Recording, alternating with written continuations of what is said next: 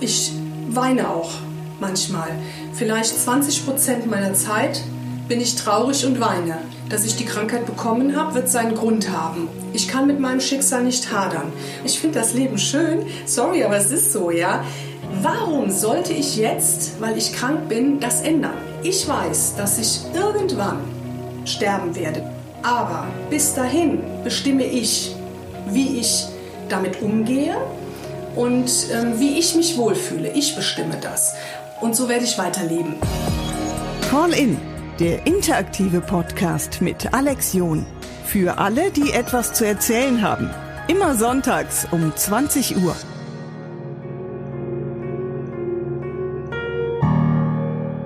Ganz herzlich willkommen zu Call in Deutschlands interaktiver Podcast.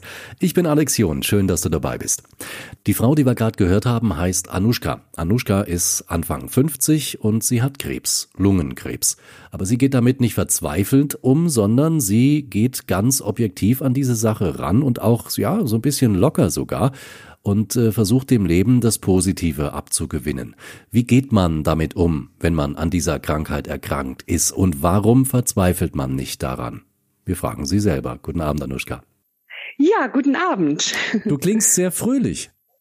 Ja, das stimmt. Ich bin auch ein fröhlicher Mensch, trotz meiner Erkrankung. Man sollte aber doch eigentlich annehmen, dass du hochdepressiv und am Boden zerstört bist. Wie kommt das, dass du mit dieser Krankheit so gut umgehen kannst? Also ich glaube, das hat ähm, verschiedene Gründe. Ich meine, ich habe natürlich auch meine Tiefphasen. Also so ist das nicht. Bei so einer Erkrankung, es ist ja nun mal eine schwere Erkrankung, ähm, die auch lebensbedrohlich ist, hat man auch Tiefpunkte. Also es gibt auch Momente, in denen ich, ich weine oder auch, es gab auch schon mal einige wenige zum Glück verzweifelte Momente, aber die sind bei mir immer nur kurz. Warum das so ist? Ich bin immer schon als, als Kind, als junges Mädchen ein ja, also positiver, fröhlicher Mensch gewesen. Ich habe immer viel Gutes äh, gesehen auch und mh, mm, ich glaube, meine Resilienz ist ziemlich hoch angesiedelt. Ich bin ein robuster Mensch und ich glaube, das hilft bei so einer Erkrankung sehr. Es ist Lungenkrebs, was du da hast und du hast dein Leben lang keine Zigarette geraucht.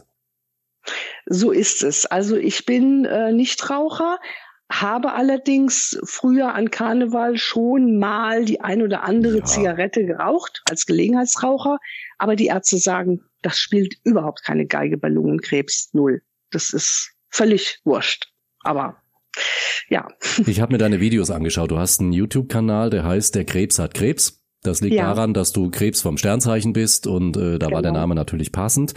Und da sagst du, dass du den Lungenkrebs gar nicht gemerkt hast am Anfang. Er tut ganz offenbar nicht weh. Und man macht sich ja ohnehin auch keine Gedanken, äh, wenn man nicht geraucht genau. hat. Wie hast du denn dann trotzdem festgestellt, hier stimmt was nicht, ich gehe mal lieber zum Arzt? Ja, das war ein bisschen kurios. Also ähm, es war schon so, ein halbes Jahr vor der Diagnose im Sommer 2017 ist mir aufgefallen, dass ich, ähm, ich sage jetzt mal beim Treppengehen oder wenn eine Steigung war, ein bisschen schnell außer Puste war, sage ich mal, und habe immer gedacht, boah, du musst unbedingt mal wieder ein bisschen Sport machen, deine Kondition lässt nach. Ne? Also ich habe es auf die mangelnde Kondition geführt und an Heiligabend 2017 beziehungsweise ein, zwei Tage vorher schon bekam ich schlecht Luft. Und an Heiligabend morgens habe ich zu meinen Söhnen gesagt, hier, das wird so schwierig mit der Luft. Ich, ich kann gar nicht mehr richtig durchatmen. Ich fahre mal grad in die Notaufnahme von einem Krankenhaus und hol mir ein Antibiotikum. Ich bin nachher wieder da. Da stand hier der Baum, die Geschenke unten drunter. Wir hatten Essen schön gekauft, wie man das so macht an Heiligabend. Mhm. Ja, und dann äh, war ich erst mal bis Mitte Januar nicht mehr aus dem Krankenhaus. Also ich bin aus dem Krankenhaus nicht mehr rausgekommen. Weil die das da gleich weil, gemerkt haben und gleich gesagt haben, oh oh. Ja, also die haben in der Notaufnahme ähm, schon gemerkt, dass etwas, ähm, also als sie die Lunge abgehört haben, war auf der rechten Lungenseite kein Geräusch zu hören. Und das war schon mal äh, nicht normal und haben dann ein Röntgenbild gemacht und die rechte Lunge war eben überhaupt nicht, da war alles schwarz. Und da wussten sie schon, da stimmt was nicht. Also die ganze rechte Lungenseite war voll mit Flüssigkeit. Und zwar, wie man nachher feststellte, Tage später, über sieben Liter Flüssigkeit. Und mhm. das ist schon, also dass sich das überhaupt, dass mein Herzchen das geschafft hat und die Lunge, ist schon klasse. Also da muss ich sagen, muss ich mich bei meinem Körper bedanken. Das ist irre, toll, klasse. Aber ähm, es war dann so, dass es hieß, entweder haben sie eine verschleppte Lungenentzündung oder einen Lungentumor. Und dann habe ich bei mir gedacht, Gott, nee, wo hast du denn jetzt die Lungenentzündung her? Also ich habe natürlich nie gedacht, dass ich Krebs habe. Also es war so fern. Ja, aber die Diagnose hat es dann eben doch an den Tag gebracht. Wir wollen noch eines vorausschicken, falls sich jemand fragt, wieso ähm, lässt sie sich solche Fragen stellen. Wir haben abgesprochen, dass wir ganz offen miteinander sprechen können und dass da genau. möglicherweise auch unangenehme Fragen drin sein werden. Ähm, ja.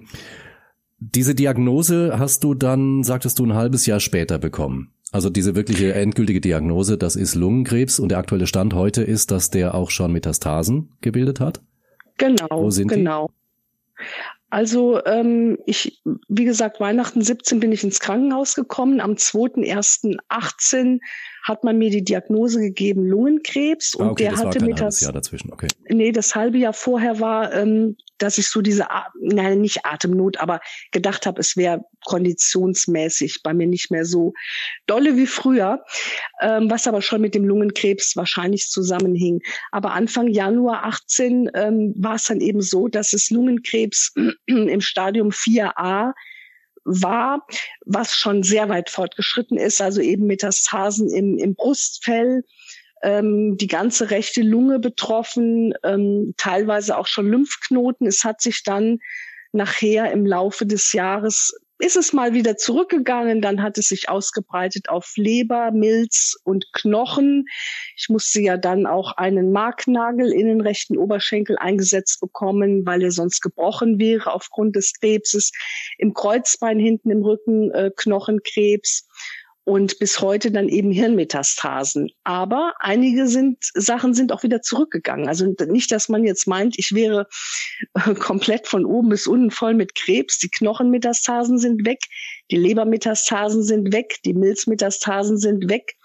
Und in der Lunge ist es weit zurückgegangen. Also es sieht nicht so schlecht aus. Also man kann heutzutage tatsächlich schon was tun. Auf jeden Fall, ja. Mhm. Und man darf die Hoffnung nie aufgeben.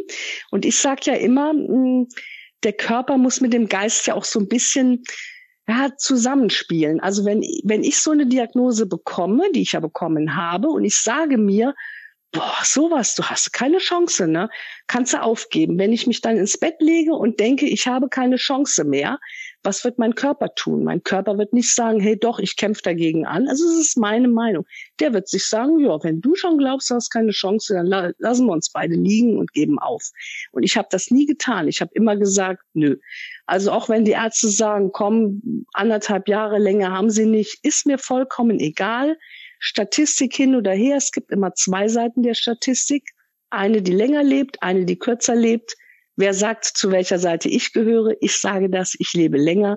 Und so handhabe ich das jetzt seit fast zwei Jahren. Funktioniert irgendwie. Und diese Prognose, die die Ärzte dir gegeben haben, diese Zeit, die dir noch bleibt angeblich, ist längst vorbei. Die ist rum, ja. Die ist rum und ähm, auch gut rum. Also, also insofern gut, dass trotz, dass ich schon ja ziemlich viel mitgemacht habe, ich immer noch, also niemand sieht mir an, dass ich krank bin, niemand merkt es mir an, weil ich mich auch tatsächlich in der meisten Zeit nicht krank fühle.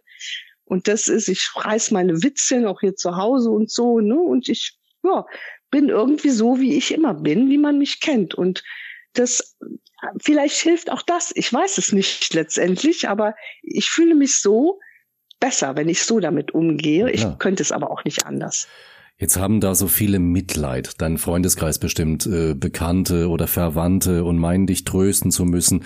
Ähm, ist ja eigentlich dann gar nicht nötig. Was sagst du denen? Also das ähm, wurde vielleicht am Anfang mal ich, ich sage mal in Anführungszeichen versucht, lieb gemeint, aber als sie gemerkt haben, wie ich drauf bin, ist es teilweise eher umgekehrt. Also, dass eben meine nahen Freunde, oh, Nuschka, jetzt nicht schon wieder das. Ich sage, hey, ist alles gut. Man kann es doch behandeln und wir wissen doch noch gar nicht, was rauskommt. Also, es ist oft dann eher umgekehrt gewesen und heute wissen die, also wenn wir uns treffen oder so, ist gar nicht die Krankheit im, oder die Erkrankung im, im Fokus, sondern ja, das, was sonst eben früher auch so war, dass man eben ein bisschen erzählt, natürlich auch über die Erkrankung, aber locker leicht und ja, weil mir geht's gut, also meistens. Hm. Warum hast du die Videos gedreht? Warum hast du dich da entschieden, ich mache das jetzt bei YouTube? Also ähm, das hatte den Hintergrund, als ich äh, im Januar 18 dann aus dem Krankenhaus kam. Ich habe halt einen großen Freundesbekannten Verwandtenkreis in ganz Deutschland verteilt. Die waren natürlich geschockt von der Diagnose und haben natürlich aus Sorge alle paar Tage mal angerufen oder per WhatsApp und wie geht's dir und so weiter. Das wurde mir dann nachher zu viel. Die Chemotherapien begannen und man erzählt auch immer wieder das Gleiche, weil es ändert sich nicht von Woche zu Woche irgendwas. Und es war mir nachher irgendwie anstrengend. Ich bin dann zu Sprachnachrichten, WhatsApp übergegangen und da haben die Leute gesagt, boah, du klingst so toll und ah, wenn man dich jetzt noch sehen könnte, dann, dann, dann wäre das perfekt. Und dann hat mein Hirn ge gedacht, also hören und sehen, da muss irgendwie Videos drehen, ja, und, und so, so habe ich das umgesetzt, eigentlich für meine Freunde und so weiter. Und dann ist das irgendwie irgendwie Selbstläufer geworden. Und durchaus erfolgreich. Du hast da richtig viele äh, Klicks auf deinen Videos und sogar ein Fernsehsender hat sich gemeldet. Was ist denn das für eine Geschichte? Wie war das denn? Ja, da hat sich äh, ja genau ein Fernsehsender gemeldet. Die haben ähm, Leute gesucht, die eine lebensbedrohliche Erkrankung haben und haben wohl auch auf YouTube gesucht, haben mich gefunden und haben dann gefragt, ob ich Interesse hätte. Und das hatte ich auch generell, war ich nicht desinteressiert, aber das ist nachher nicht zustande gekommen, weil ähm, meine, es war also dann für den Sender Bedingung, dass meine Söhne äh, mit vor die Kamera kommen. Und das wollten meine Söhne nicht und das war für mich nicht verhandelbar. Und dann haben die gesagt, nö, dann gar nicht. Genau, und dann haben die gesagt, nee, das wäre schon wichtig und ähm, weil die halt zu mir gehören und auch zu der, nicht zu der Erkrankung, aber hier zum inneren Kreis und ähm, also andere Teile meiner Verwandten, also jetzt meine Mutter oder Geschwister oder auch nahe Freunde, das hat nicht gereicht, sondern es sollten meine Söhne sein, aber ich war auch gar nicht sauer oder so und die auch nicht. Es war die Bedingung von denen, das ist das denen ihr Recht, wenn die das so möchten. Ja. Und es ist halt unser Recht zu sagen, nö, dann möchten wir das eben so nicht. Und dann ja, okay, sind alle. Ich finde das genau. grundsätzlich in Ordnung, dass man, ähm, wenn das ein seriöser Fernsehsender ist, also es gibt da ja Sender, wo, man, wo ich jetzt nicht unbedingt hingehen würde, aber wenn das eine seriöse Sendung ist, dann finde ich das gar kein Fehler, anderen Menschen, ähm, die das dann sehen und die an derselben Erkrankung leiden, ähm, Mut zu machen und einfach zu sagen, hey Leute, ihr könnt da anders mit umgehen. Auch wenn es genau. vielleicht gar nicht so spürt im Moment. Genau, absolut. Also die haben mir auch einen Link geschickt. Die machen die Sendung jedes Jahr. Die kommt immer Ende ähm, November dann und ich habe das auch, habe die Sendung auch vom letzten Jahr gesehen. Also mir war schon wichtig, dass es nicht irgendwie ja so eine so eine reißerische Kitsch-Sendung ist, weil das möchte ich nicht, ja. sondern eben genau ein bisschen Mut machen und so. Und die Sendung war schon okay. Also das, ich habe mir das angeguckt und gesagt, nee, da kann ich es mir vorstellen. Aber wie gesagt, kann ja immer noch kommen. Du hast gesagt, du hast Familie, du hast Söhne. Wie machst du denen denn klar, dass du wahrscheinlich keine 80 werden wirst? Ähm, das mache ich dir nicht klar, weil ich habe vor, mindestens 80 zu werden. ja. Also ja, tatsächlich. Also ich habe immer gesagt, ich werde 84 und äh, das Ziel bleibt bestehen. Also das ändert sich durch meine Erkrankung nicht. Aber es ist ja auch so, dass ähm, ich meine, jeder von uns kann morgen vom Bus überfahren werden. Ne? Also mhm. man ähm, macht seinen Kindern dann schon immer klar auch, dass es auch anders ausgehen könnte. Und das habe ich natürlich auch gemacht. Das haben wir besprochen unmittelbar nach äh, der Diagnosestellung. Und wir haben das einmal besprochen. Ähm, und dann ist es auch, dann reicht es auch. Ne? Also und dann leben wir eben weiter und gucken uns das Leben weiter an, was, so, was es so bringt. Und du sagst, diese Therapien sind ja durchaus auch erfolgreich, die Strahlentherapie zum Beispiel. Eine Nebenwirkung ja. habe ich entdeckt in deinem äh, Video ist, äh, dass die Geschmacks, das Geschmacksempfinden irgendwie nicht mehr so richtig dann funktioniert anschließend. Stimmt das? Genau. Also es kommt immer darauf an, wo die Bestrahlung ist. Also ich habe sie ja dann durch die Hirnmetastasen oder durch die Kopfmetastasen im Bereich des Mund äh, Mundraumes, des Gaumens äh, gehabt. Und ähm, da, das ist eben als Nebenwirkung auch deklariert worden, da kann es eben sein, dass der Geschmackssinn weggeht. Und das ist auch so. Und wenn man gerne isst, was ich tue, ist das nicht schön. Mhm. Also es ist egal, was du isst. Es schmeckt nicht, überhaupt nicht. Kommt das, das wieder ist, irgendwann dann? Es, also man geht davon aus, dass zwei bis drei Wochen nach der letzten Bestrahlung tatsächlich ähm, der Geschmackssinn wiederkommt. Und ich ja. hoffe darauf natürlich. Ja. Weil du im Moment mitten in so einer Strahlentherapie bist. Wie läuft sowas ab? Wie macht man sowas? Also die, die Therapie selbst am Kopf, da wird eben dann eine, eine Maske ähm, angefertigt, auf die Kopfform angepasst. Und ähm, diese Maske wird eben, also mit dieser Maske wird man dann eine Unterlage, ich sag mal, festgeschnallt, so dass man den Kopf eben äh, nicht bewegen kann, dass er ziemlich gut fixiert ist. Und dann ähm, wird man ja bestrahlt. Ne? Also dann kommt drauf an, normale Bestrahlung, die ich jetzt hatte, zwölfmal täglich, außer am Wochenende, dauern so acht bis zwölf Minuten. Es gibt dann eben auch eine sogenannte stereotaktische Bestrahlung, die ist nicht rund um den Kopf, sondern eben punktuell. Die dauert dann schon so 50 bis 60 Minuten. Also das ist, gibt da eben unterschiedliche Formen der Bestrahlung. Du hast ein, äh, ich weiß gar nicht, ob das ein Hobby ist tatsächlich, aber du bist ja auch noch Buchautorin. Habe ich gesehen. Man kann bei Amazon Bücher von dir kaufen. Das stimmt, ja.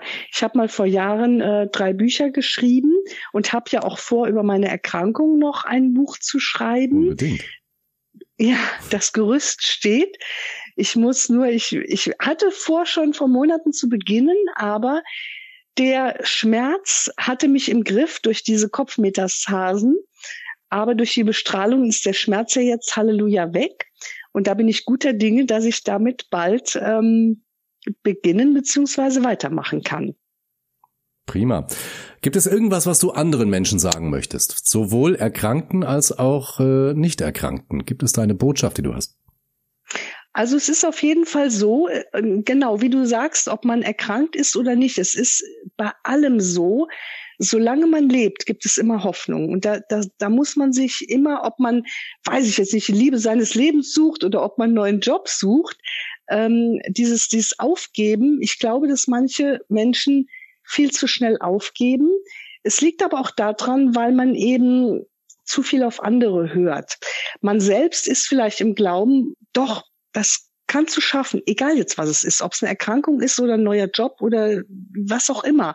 Aber ähm, wenn man dann vom Umfeld nee, kannst du doch nicht machen und nee, du musst das mal so und so, verunsichert das viele Leute. Und ich glaube, dass es ganz wichtig ist, dass man so in sich selbst bleibt, weil man hat eigentlich ein ganz gutes Gespür für sich und ach, an sich selbst, das klingt immer so abgedroschen, sich selbst zu glauben, aber das ist so wichtig und solange man da ist, und die Kraft hat, ist alles, meiner Meinung nach, alles, alles möglich. Aber in dem Moment, wo ich sage, nee, kannst du eh nicht machen, ja, dann, dann ist das tatsächlich so. Dann wird's vermutlich auch nicht klappen. Aber ich sag immer, solange wir da sind, gibt's Hoffnung.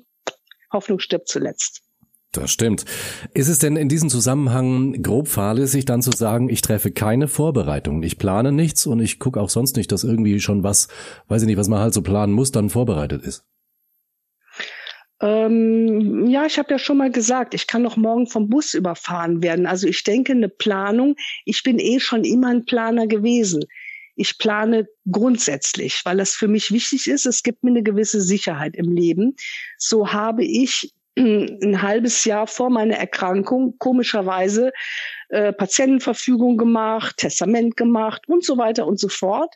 Äh, Bankkonto, das Vollmachten auf die Jungs. Die Jungs haben gesagt, Mama, was ist denn los? Ich habe gesagt, ich weiß nicht, kann ich nicht sagen. Ich weiß aber, dass ich es machen muss. Und ähm, gut, und dann habe ich die, dieser, die, diese Diagnose bekommen. Aber ich denke, gewisse Vorkehrungen zu treffen, ist nie verkehrt. Das heißt aber nicht, dass man irgendwas aufgibt, sondern dass man einfach seinem Leben ein sicheres Gerüst gibt. Und das ist nie verkehrt. Der Krebs hat Krebs, so heißt der YouTube-Kanal von Anushka. Unbedingt mal reinschauen, Kanal auch abonnieren, dann verpasst er nichts und kriegt immer alles mit. Er ist sehenswert und äh, da sollte in jedem Fall mal reingeklickt werden. Anushka, vielen Dank, dass du Gast warst bei mir. Sehr, sehr gerne. Hat Spaß gemacht. Mir auch. Ich wünsche dir alles Gute und wir hören uns in jedem Fall wieder, denn du hast mir schon mal in einem unserer Vorgespräche gesagt, dass du noch ganz viel zu erzählen hast. Sehr, sehr gerne, immer wieder gerne. Vielen Dank. Das war Call In, der interaktive Podcast mit Alex John. Wenn du auch eine Geschichte zu erzählen hast oder einfach nur reden willst, klicke auf call-in.net.